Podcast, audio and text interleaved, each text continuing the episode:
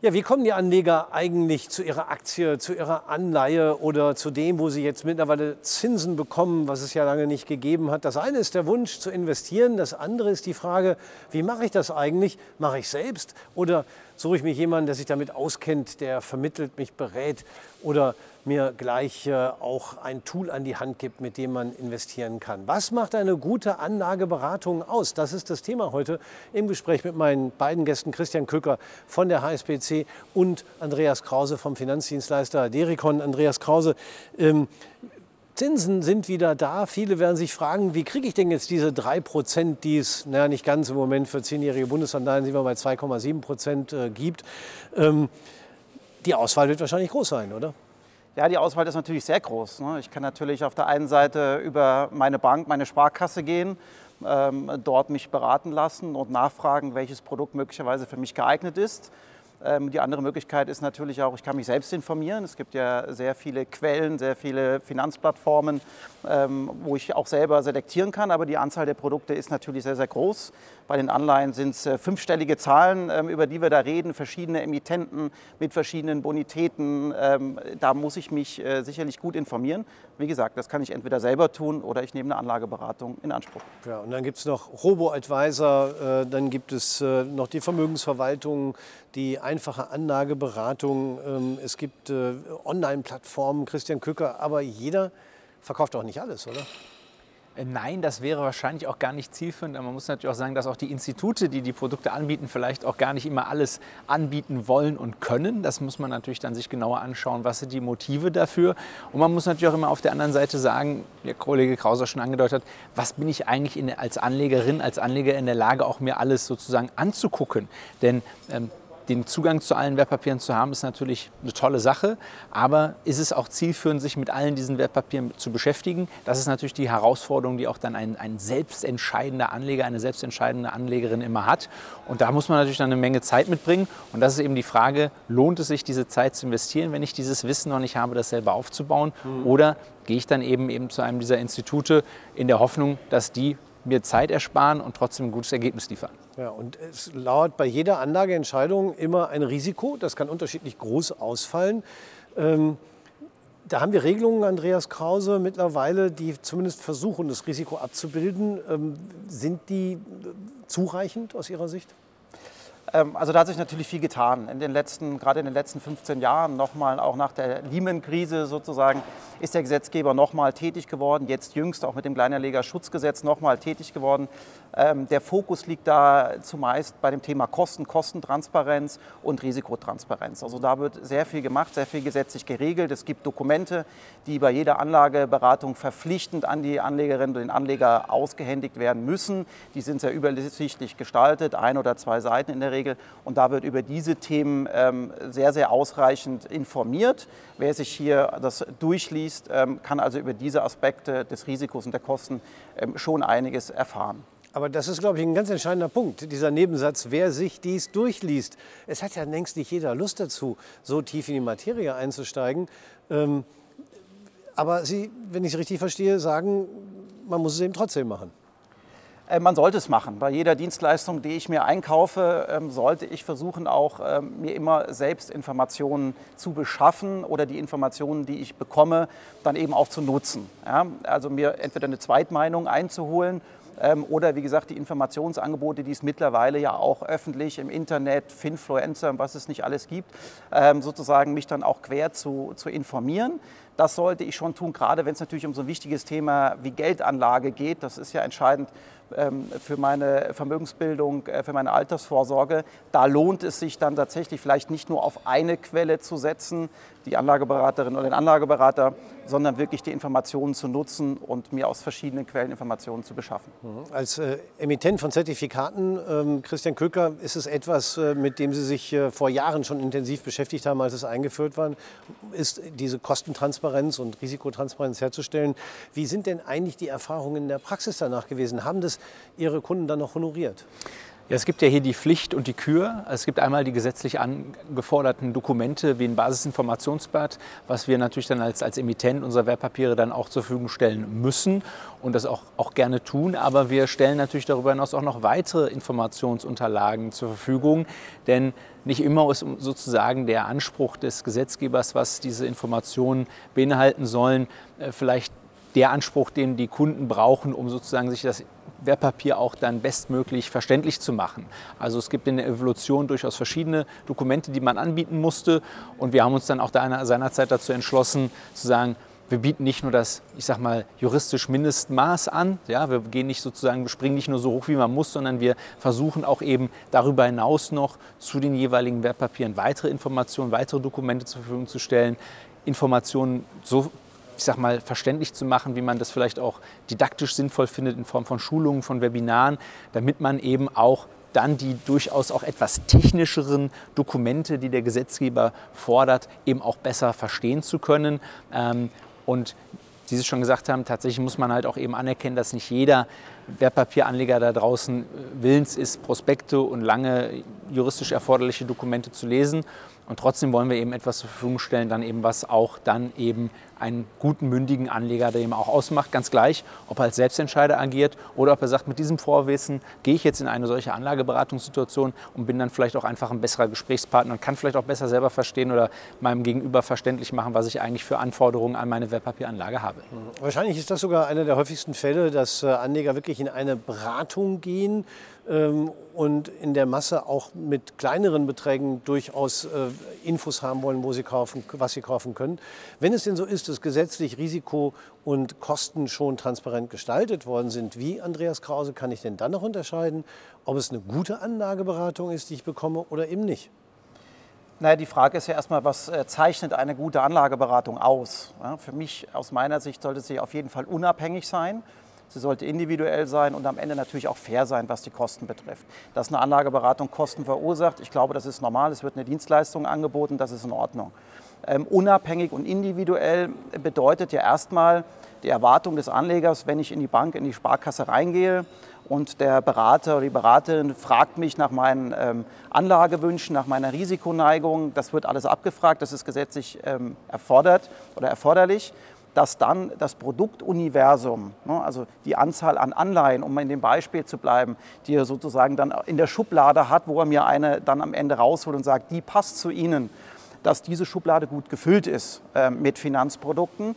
Denn jede Bank, jede Sparkasse ist zwar gesetzlich verpflichtet, ein sogenanntes Beratungsuniversum für das eigene Haus, für das Beratungsgeschäft vorzuselektieren. Wir haben eine Million Finanzprodukte in Deutschland, also sehr viele. An den Produkten mangelt es nicht. Und dafür muss eine Vorselektion stattfinden.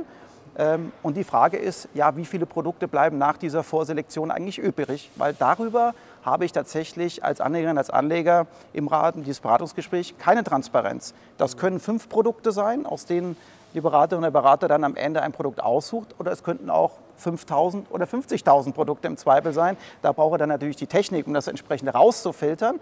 Aber das, äh, glaube ich, ist relativ logisch. Das ist entscheidend, wie unabhängig und vor allen Dingen dann auch individuell beraten werden kann. Unabhängig, ähm, das bedeutet aus meiner Sicht zumindest vor allen Dingen auch anbieterunabhängig. Das heißt, ich habe nicht nur Produkte, Zertifikate, Fonds, Anleihen aus dem eigenen Haus oder dem eigenen Verbundsystem im Angebot, sondern ich schaue über den Tellerrand hinaus als Bank oder Sparkasse und suche wirklich die besten Produkte aus dem Markt heraus. Ja, aber da wird wahrscheinlich der normale Anlageberater sagen, umsonst machen wir es halt auch nicht. Und wir haben zum Beispiel so viele Produkte im eigenen Verbund, äh, dass da genug gute dabei sind. Warum soll ich jetzt die Produkte der Konkurrenz verkaufen? Naja, Wettbewerb belebt das Geschäft, ne, wie man so schön sagt. So, und am Ende sage ich, klar, das äh, Ertragsinteresse der Bank oder der Sparkasse ist völlig in Ordnung. Die Beratungsleistung, die, ich, äh, die die Bank oder Sparkasse erbringt, muss natürlich vergütet werden. Da gibt es aber keinen Widerspruch. Ne? Also die Möglichkeit, sozusagen Geld zu verdienen, entweder im Rahmen einer Honorarberatung, wo ich tatsächlich für die Beratungsleistung direkt bezahle, oder im Rahmen der provisionsbasierten äh, Beratung, wo das tatsächlich über das Produkt erfolgt, bieten wirklich nahezu alle Anbieter im Markt an. Also das ist nicht das entscheidende Argument, warum ich sozusagen zu hauseigenen Produkten greifen müsste, zwangsläufig. Es gibt auch viele Häuser, mit denen wir zusammenarbeiten, die wir unterstützen im Wertpapiergeschäft, die tatsächlich auch mit sehr großen Universen arbeiten für ihre Kunden, also sich sehr viel Mühe geben, sozusagen viele Produkte vorzuselektieren und das auch offen zu machen, Anbieter offen zu machen und wirklich äh, bemüht sind, die besten Produkte aus dem Markt herauszufiltern.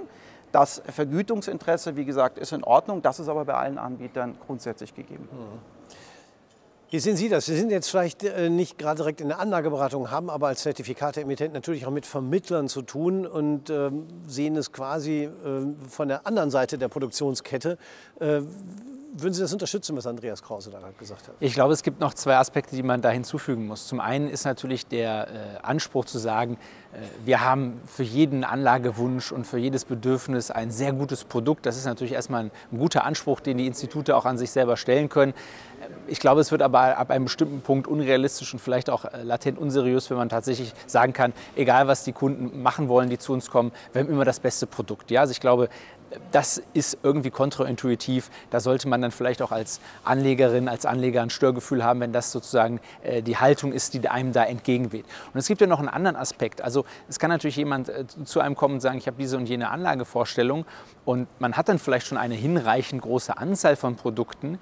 Aber es ist ja mittlerweile auch so, äh, wir haben ja nicht nur äh, den Kunden, der keine Ahnung hat und sich alles sagen lässt und auf der anderen Seite die Kunden, die alles glauben selber zu wissen und die Selbstentscheider zu sind. Das ist immer in der, in der Darstellung so, eine, so, eine, so, eine, so ein Rollenmodell. Aber in der Wahrheit gibt es natürlich Kunden, die sich auf diesen Skalen auch dazwischen bewegen und die sagen, ich habe da ein Finanzprodukt, das finde ich ganz spannend. Kannst du mir was dazu sagen, lieber Berater, liebes Institut? Und auch da kommt natürlich der Punkt ins Spiel, den Kollege Krause anspricht. Wie viele Wertpapiere habe ich denn im Bestand? Wie viele kann ich denn anbieten? Umso weniger das sind, umso geringer ist natürlich auch die Wahrscheinlichkeit, dass, dass das Wertpapier, das den Kunden konkret vielleicht interessiert, dass ich ihm dazu überhaupt eine Auskunft geben kann, dass ich ihn da beratungsmäßig, prozessual bei unterstützen kann. Also auch von dem Punkt dieser ursprünglichen Vorstellung, ich habe da was gelesen, ich habe da was im Fernsehen gesehen, das Wertpapier finde ich spannend, da frage ich doch mal meine Bank dazu, was sie davon hält auch dieser Punkt wird natürlich immer schwieriger zu bedienen, diese, dieses, diese Erwartung zu bedienen, wenn ich einfach ganz wenige Wertpapiere habe, über die ich verfügen kann. Und ansonsten kann ich natürlich auch aus der Praxis berichten, dass wir natürlich auch ein Interesse haben, dass unsere eigenen Wertpapiere von HSBC auch dort in den Instituten angeboten werden. Und ich weiß auch, dass es eben ein großes Interesse von der Beraterseite dazu gibt, das zu tun. Aber eben, ich sag mal, prozessuale Gründe oder auch natürlich geschäftspolitische Gründe äh, dagegen sprechen und eben den Beratern ist dann eben nicht ermöglicht, dann Wertpapiere so anzubieten, wie sie glauben, dass es für ihre Kunden am besten wäre.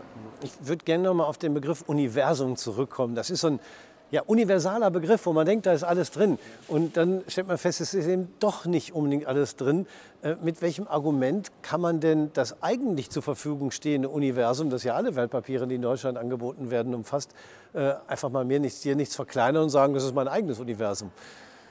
Na, zunächst mal ist es tatsächlich gesetzlich vorgegeben äh, mittlerweile. Das heißt also wirklich, der Gesetzgeber sagt, jedes Haus muss sich Gedanken machen, welche Produkte grundsätzlich, unabhängig von der individuellen Beratung, für die eigene Kundenklientel geeignet ist. Ne? Also da sagt man ja vielleicht, wir bedienen in einem Kundenklientel, wo vielleicht die Anlagesummen ähm, eher geringer sind, ähm, sind andere Produkte vielleicht ähm, geeignet als in einem Private Banking Bereich, also gehobenen Privatkundenbereich, wo ich von Natur aus natürlich schon mehr streuen kann, auch das Vermögen, weil halt einfach mehr Vermögen vorhanden ist. Also darüber muss sich die Bank oder Sparkasse tatsächlich Gedanken machen. Was sie eben nicht muss, bis heute zumindest, ist, dem Anleger gegenüber transparent zu machen, wie viele Produkte sind denn am Ende übrig geblieben und von welchen Anbietern, also welche Breite und Tiefe in der Produktpalette steht denn dem Anlageberater, bei dem ich gerade sitze oder mit dem ich gerade telefoniere, eigentlich zur Verfügung.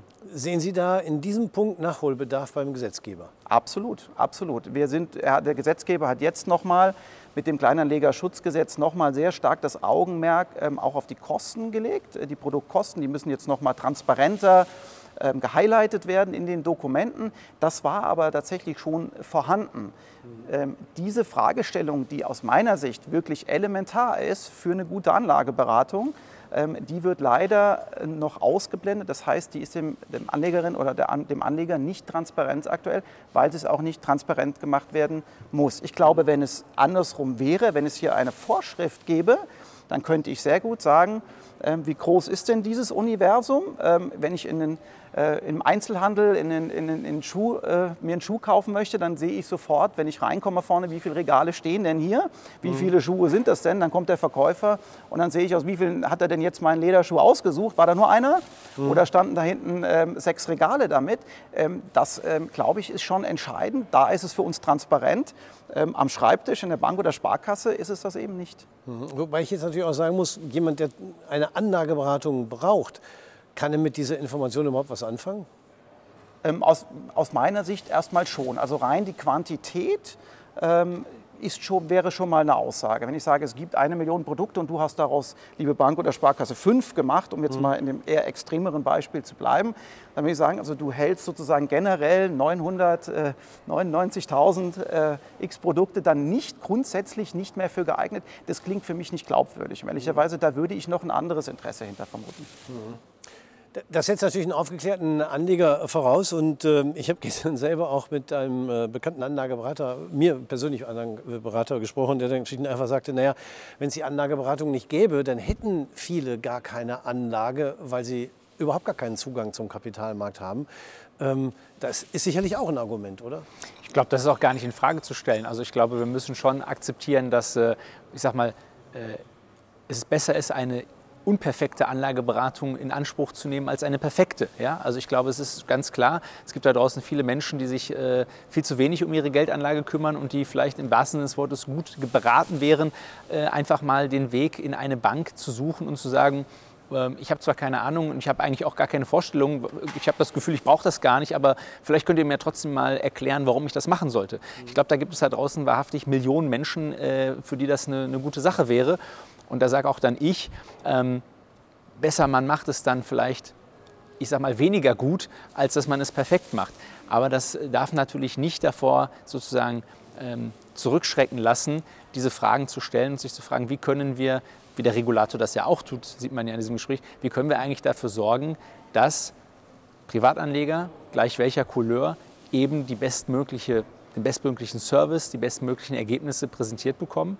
Und das hängt natürlich sehr, sehr stark mit individuellen Gedanken zusammen. Wir haben jetzt gesehen, einen Trend sehr, sehr lange, äh, wo es in der, in der Gesetzgebung dann ging, Interessenskonflikte zu vermeiden und offen zu legen und ähm, insbesondere Risiken dann auch ordentlich zu beschreiben. Das ist ja alles auch Ziel dieser Dokumente wie Basisinformationscenter, dass Risiken ausgewogen dargestellt werden.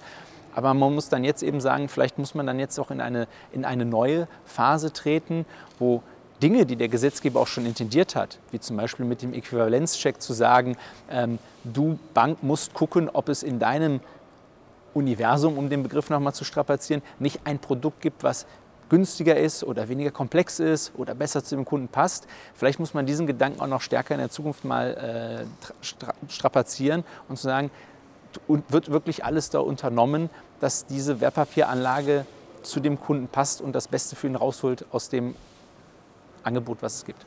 Ja, da wird es äh, spannend sein äh, zu sehen, ob das dann wirklich auch äh, in der politischen Diskussion aufgenommen wird, vielleicht sogar für die Regulierung diskutiert wird oder ob man die Notwendigkeit vielleicht doch nicht ganz so sieht. Ich bedanke mich auf jeden Fall für das Gespräch, Andreas Krause von Derikon und Christian Köcker von der HSBC und bei Ihnen, meine Damen und Herren, recht herzlich fürs Zuschauen.